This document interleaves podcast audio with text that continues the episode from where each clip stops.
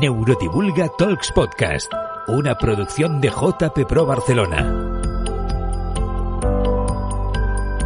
Bienvenidos a Neurodivulga Talks Podcast, un podcast con la finalidad de divulgar conceptos del campo de la neurociencia gracias a la participación de jóvenes expertos en la materia. Presenta Claudia Prats.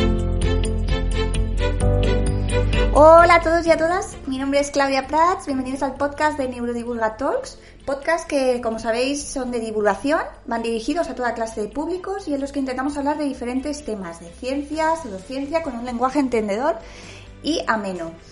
El tema de hoy es sobre el yoga y sus beneficios en nuestro cuerpo, mente y alma, un trinomio que a mí personalmente me gusta mucho, me interesa mucho y que bueno, cada vez es más conocido y debería estar más aceptado también eh, por la ciencia. Eh, como breve introducción y poniéndonos un poco en contexto, el yoga sabemos que es una milenaria disciplina con numerosos efectos positivos, tanto a nivel corporal como a nivel mental, aportándonos sobre todo un bienestar emocional. Pues bien, hoy hablaremos de sus múltiples ventajas, las cuales están apoyadas por la ciencia, hablaremos de todas ellas, y es que cada vez más eh, es más frecuente los estudios científicos que avalan los beneficios del yoga eh, en nuestro cuerpo y en nuestra mente, como es el caso de la Facultad de Medicina de la Universidad de Harvard, donde se han dedicado más de una década en recopilar información sobre el yoga y en concreto sus efectos a nivel mental. En concreto, en el libro que os recomiendo, Your Brain on Yoga, del Dr. Carls, explica lo que le ocurre a nuestro cerebro después de una hora de práctica. Y bueno, eh, no, es, él, no, es, no es solo él el que ha dedicado eh, múltiples años a investigar los efectos del yoga, sino que cada vez más eh, es más frecuente ¿no? los estudios para conocer qué hay detrás del yoga, cuáles son sus repercusiones a nivel mental y corporal. Para hablar de ello tenemos hoy una invitada y amiga ella es profesora oficial de yoga Yengar, reconocida por Ramamani Yengar Memorial Yoga Institute y es Elena Barañá. Elena, bienvenida. Hola, gracias. Bien, primero de todo, eh, Elena, gracias por la invitación. Eh, y bueno, y primero de todo, eh, y un poco para poner en contexto a nuestros oyentes, a quien nos escucha, me gustaría preguntarte qué, es el yoga qué, es el yoga yengar y, bueno, un poco qué te ha llevado a ti a ser profesora. Bueno, pues eh, definir el yoga es bastante complicado. Entonces, eh, la palabra yoga viene del sánscrito yok, ¿vale? Yok significa unión. ¿Unión con qué? Pues en primer lugar, yoga busca esta unión con una misma y una unión también con todo el entorno que nos rodea. Entonces, eh, ¿qué es? ¿Cómo se hace esto? Mm, podríamos decir que son una serie de técnicas en las que se usa el cuerpo y por tanto el cuerpo se verá beneficiado, pero el objetivo final no es este cuerpo. O sea, a través del cuerpo lo que buscamos es un, bien, un bienestar integral de este cuerpo, mente y espíritu interior, como se le quiera llamar. Hablar de espíritu, hablar de mente, quizás es un poco abstracto, pero si decimos estira el brazo, estira el brazo hasta la punta de los dedos, estira el brazo con toda tu atención en el brazo, ahí todo el mundo puede estirar e-, ese brazo.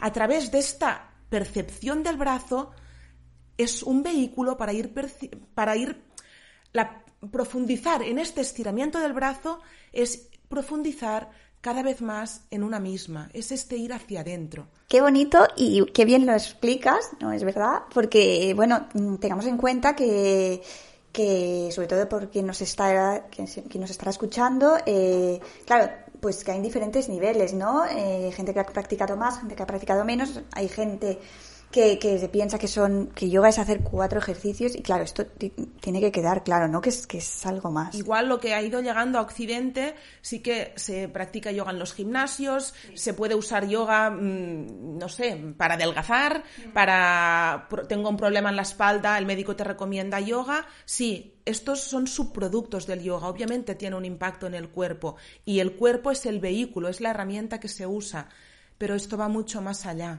y Elena, y en concreto el yoga yengar, ¿qué hace referencia? Eh, el yoga yengar, a ver, yoga es yoga, ¿vale? Empezando porque la palabra yoga es unión. Mm, es un poco incongruente esto en que haya 50.000 tipos de yoga. Yoga es yoga, ¿vale? Pero cada uno pues tiene su particularidad eh, en función de cómo se enseña o en función de cómo se practica. Entonces, en concreto, el yoga yengar eh, debe su nombre al, maestro al que seguimos, a, a Guruchi Vikaesa Yengar, y es un método que se caracteriza pues mm, principalmente por ser muy preciso, se busca una correcta precisión en la postura, un alineamiento del cuerpo. Entonces, a través de esta precisión, obviamente las articulaciones, los músculos, el esqueleto se ponen en su sitio, pero es que es a través de esta precisión que cuando estás practicando, estás solo practicando. Este alineamiento en la postura hace que cuando estás haciendo la postura, estés en la postura y no pensando en la cena de después, en lo que te dijo fulanita, en primer lugar, eh, la precisión. Después, eh, es un método progresivo. Es decir, yoga no es una pastilla, no es algo que te tomes y te vaya a cambiar la vida. Es algo que se tiene que hacer pasito a pasito. Con disciplina. Con disciplina y con tiempo, como todo, las cosas de palacio van despacio y la persona que practica tiene que comprender por sí misma lo que le está aportando el yoga, no porque se lo dice el maestro, sino porque él percibe o ella percibe. Entonces esto es pasito a pasito, pasito a pasito. Después, el yoga yengar es un yoga que usa muchos soportes. Eh, es una disciplina universal. El yoga no excluye a nadie, no puede excluir a nadie. Yoga es para niños, para viejos, para altos, para bajos, para enfermos, para sanos, es para todos. Esto, Elena, si me permites, es importante que quede claro, porque claro, eh, hay personas que se piensan que el yoga es una disciplina que, bueno, que se practica que, o que debe practicar la gente joven porque es más flexible, porque es más elástica y no. El yoga afortunadamente bueno, es universal y, no excluye a nadie, ni, ni, ni, de edad, ni mucho menos de género, ni de raza, ni, de nada, ¿no? Sí, el, eh, continúa si el tema este de los soportes, pues eh, eh, nuestro maestro, eh, Vika Yengar, pues él desarrolló muchos soportes como eh, tochos, cinturones, bancos, mantas. ¿Para qué se usa esto? Pues, por ejemplo, eh, una postura que se llama Uttanasana. Uttanasana, tengo que tocar en los dedos al suelo. No, no tengo que tocar nada. Si por llevar los dedos al suelo me estoy haciendo daño en la espalda y se me está cerrando el pecho, puedo poner unos tochitos de manera que hago la postura y le saco el máximo partido. Y estas serían un poco las características. También eh, sí que es un yoga que a nivel físico es, puede ser intenso, ¿vale? Pero esta intensidad en la práctica es con el objetivo de una intensidad de percepción, una, intensidad de despertar de la conciencia.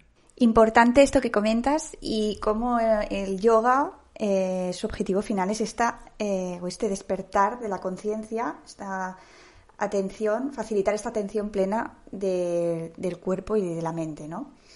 Me gustaría preguntarte, Elena, y dada la situación de incertidumbre que estamos viviendo a nivel eh, global, ¿no? a nivel mundial, ¿cómo, cómo has, tú como profesora de yoga, cómo has tenido que adaptar la, la, práctica a la pandemia? ¿Se puede adaptar la práctica de yoga a diferentes situaciones? Sí, tanto. O sea, la práctica, el objetivo es un bienestar. Entonces, la práctica tiene que adaptarse para que se pueda conseguir ese bienestar en la situación que sea.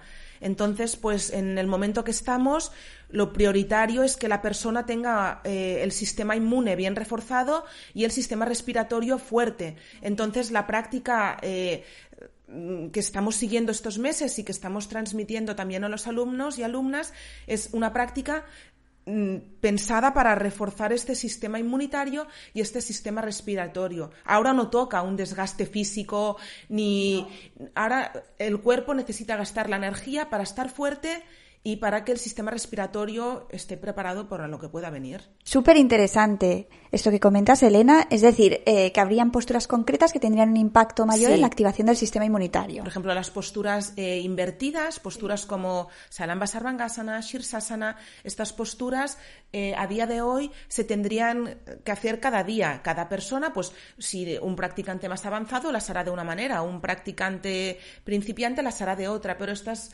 posturas, el hecho de estar boca abajo aporta estos beneficios que estábamos comentando. También, Elena, se me ocurre ahora eh, a nivel personal, yo también como practicante de yoga eh, y muchas veces siguiendo tus consejos, como a veces, cuando qué pasa cuando tienes la menstruación, qué posturas hacer, qué posturas no hacer, ¿no? Esto es, es muy importante. Como os he dicho, el yoga se tiene que adaptar a todas y todos. Entonces, cuando estamos en, en, los días de menstruación, el cuerpo está pasando por unos cambios. No puedo practicar esos días igual que un día que me levanto y estoy muy enérgica. Los días de menstruación toca, pues, eh, es una práctica más eh, pensada pues para reservar la energía para una misma, crear una expansión y un relax del vientre para no bloquear pues eh, todo lo que está pasando ahí dentro, que pueda fluir todo y pueda salir bien para afuera.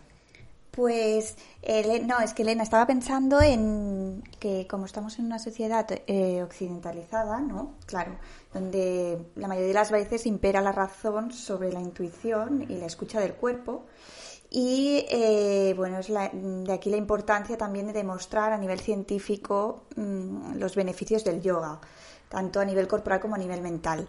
Eh, ¿Te parece que nos comentes un poco qué beneficios tiene a nivel corporal? Pues para empezar, una reeducación de la postura. Personas que igual pues tienen una espalda muy encurvada o las rodillas, eh, bueno, una, reeducación postural. Eh, tensiones musculares. A día de hoy un porcentaje muy alto de la población está todo el día delante de un ordenador o sentados en una silla. Esto no es la posición natural del cuerpo, esto provoca tensiones. Estas tensiones, con un poquito de práctica, se van yendo. Eh, se gana flexibilidad, fuerza, resistencia. Hay mucha gente que se apunta en un principio, quiero ser más flexible. Bueno, pues sí, te lo dará, pero te puede dar mucho más. Eh, una sensación de espacio interno. Estamos como muy cerrados. Normalmente ves a la gente y tienen los pechos cerrados. Pues esta sensación de espacio, de, crear libertad dentro del cuerpo, que se acaba traduciendo en una libertad a más aspectos. Eh, se gana también con la práctica una sensación de ligereza, mm, el incremento de la capacidad respiratoria, un desarrollo de la conciencia corporal, conciencia de una misma. Si a veces no sé ni dónde, no, me noto ni los pies. ¿Cómo entonces puedo eh, hacer otras cosas si no sé ni dónde están los pies? Sí, totalmente. Y esto es muy importante ya que con el ritmo de, la sociedad, ¿no? Todos tendemos a ir hacia afuera. Y el yoga, como dice Elena, te permite ir hacia adentro, volver al centro, ¿no? Y después quizás beneficios eh, no, tan no tan corporales, pues aumenta la concentración, se gana un discernimiento. Eh, en este sentido, sí que me gustaría retomar el libro de Your Brain on Yoga del Dr. Carls eh, de la Universidad de Harvard, ya que él cita en el libro y bueno demuestra esta fuerte conexión eh, entre cuerpo y mente y en concreto intenta ver qué pasa, qué le pasa a nuestro cerebro cuando practicamos yoga, ¿no? Y, y en concreto cita unos puntos que si te parece vamos comentando. Mira, por ejemplo, primero eh, el doctor Carls comenta que al practicar yoga aumenta nuestra sensación de bienestar. ¿Y, cómo la aumenta? No? Pues en concreto eh, han visto que aumentaría las sustancias como la dopamina y la oxitocina, unos componentes químicos que cuando se liberan en cantidades suficientes aumentarían esta sensación de bienestar. A la vez, eh, sus estudios y otros estudios que se sumarían, como son unos estudios de la Universidad de Boston, han demostrado cómo la práctica de yoga aumentaría los niveles de GABA, que este por contra es un neurotransmisor que lo que hace es afectar eh, a nivel del sistema nervioso central de una manera más supresora, de manera que calmaría la actividad cerebral.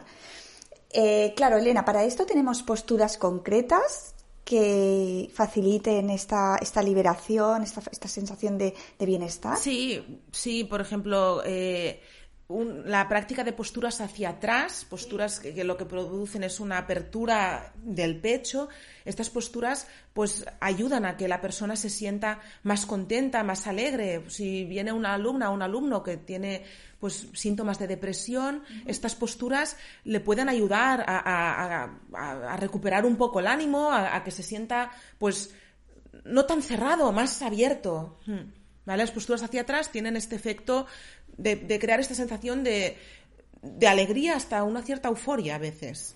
Claro, claro. Aquí también entraría una cierta variabilidad interindividual, ¿no? Ya que dependiendo del individuo, una postura le afectará más o menos. Esto para cualquier practicante de yoga que nos esté escuchando, si me permitís un paréntesis, ya que seguramente, eh, bueno, es probable que le pueda pasar por la cabeza eh, que todo esto es muy evidente, ya que un practicante yoga en cuestiones de semanas, ¿no? un mes, lo, lo puede notar, ¿no? Eh, pero bueno, sustentándonos en los estudios científicos y que respaldan eh, los efectos del yoga, tendríamos que, eh, en este libro que os comentaba, el yoga ayuda a, en concreto, reducir la cantidad de cortisol en el cerebro. Es decir, se ha visto que esta hormona, que es el cortisol, la cual eh, se dispara cuando estamos nerviosos, cuando estamos eh, alterados o alteradas, eh, pues esta hormona se reduciría después de la práctica de yoga.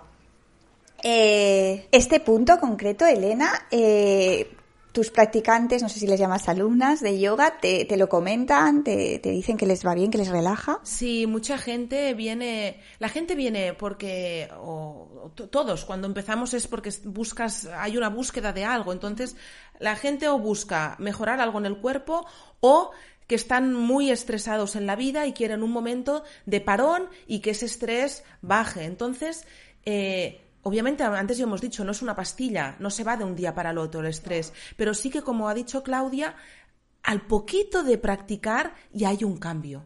Y eh, obviamente está. Mm, se aprende como a ver un poco las cosas con una cierta perspectiva, de manera que no, no te metes tanto en la situación que te afecta, ¿vale? Pues esto no me gusta, pero miras un poquito más las cosas desde fuera. Esta ligereza que hablábamos en el cuerpo es esta ligereza en cómo ves la vida. Entonces, sí, esto de la reducción de estrés, eh, eh, sí, se experimenta. Muy interesante, Elena, esto que comentas, ya que en general no se nos enseña a estar muy presentes a nivel mental. ¿no? A, darle mil vueltas a las cosas, a, razonar mucho, eh, etcétera. Y claro, esto puede hacer que un problema que puede ser una tontería, alguien pueda darle mil vueltas, ¿no? Esto, a ver, lo hemos hecho todos y todas, ¿no? Pero que como gracias a las prácticas de, yoga eh, puede ayudarte a eh, favorecer este equilibrio, esta ligereza que, que comenta Elena y potenciando este equilibrio entre, entre cuerpo y mente, ¿no?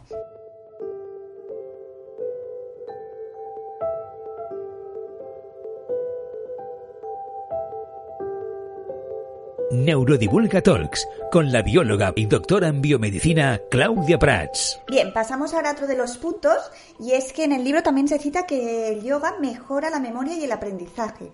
En concreto, han visto que practicantes eh, de la Facultad de Medicina de Harvard, después de realizar yoga durante dos meses, se les ha visto que, bueno, que ha aumentado la capacidad, perdón, que ha aumentado la densidad de la materia gris en el hipocampo. Y esto está íntimamente relacionado con mejorar tanto la memoria como la capacidad de aprendizaje.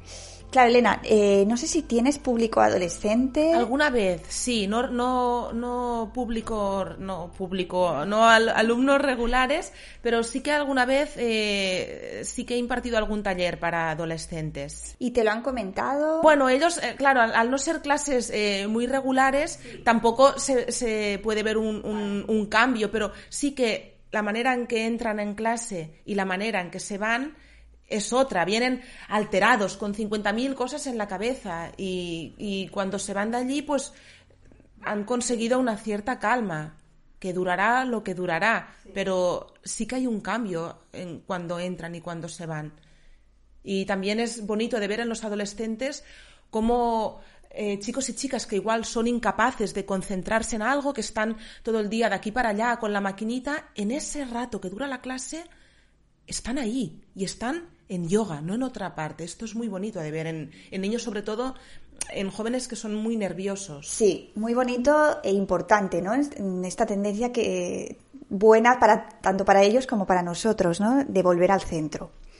Bien, pasamos ahora a otro punto que también se comenta en el libro y es que se ha visto que el yoga tiene un impacto en la activación del sistema nervioso parasimpático.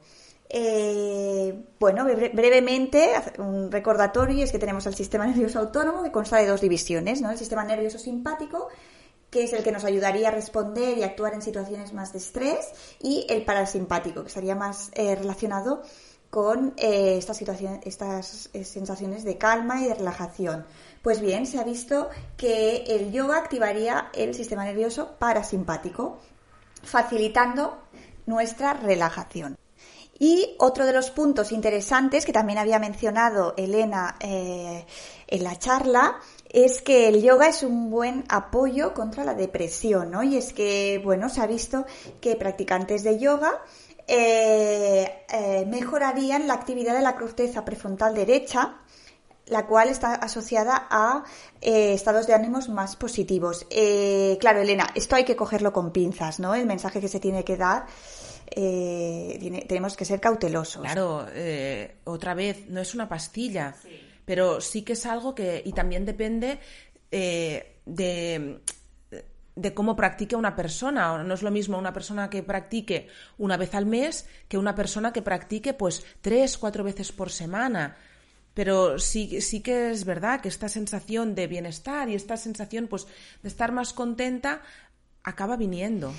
Totalmente. Y, para acabar, también otro de los puntos importantes a destacar que se menciona es que el yoga eh, mejoraría la toma de, decisiones, ¿no? Y es que numerosos estudios han demostrado que con el tiempo eh, la concentración que se practica durante las posturas, durante las asanas y la meditación, esto ha estado relacionado con reforzar las conexiones neuronales y en concreto yo y la meditación eh, sería una forma de agilizar la actividad mental, eh, bueno, facilitando estas conexiones neuronales y aumentando la cantidad de pliegues en la corteza eh, cerebral.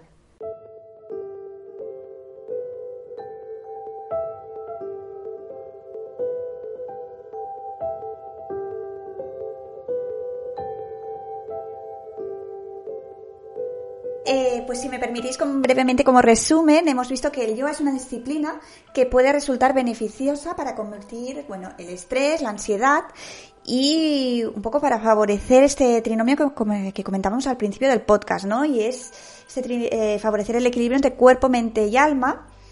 Y sin embargo, claro, también es importante destacar la práctica correcta del yoga, ¿no? Ya que si se practica de forma incorrecta puede producir lesiones, ¿no, Elena? Y de ahí que tenga que haber un respeto a la práctica. Sí, también comentar que a día de hoy pues es algo que está bastante de moda. Entonces, esto tiene, como todo, cosas buenas y cosas malas. Cosas buenas es que igual personas que nunca se habrían planteado practicar yoga, pues como es algo que está de moda, pues igual es una, se van a introducir en ello. Pero también, como todo, pues...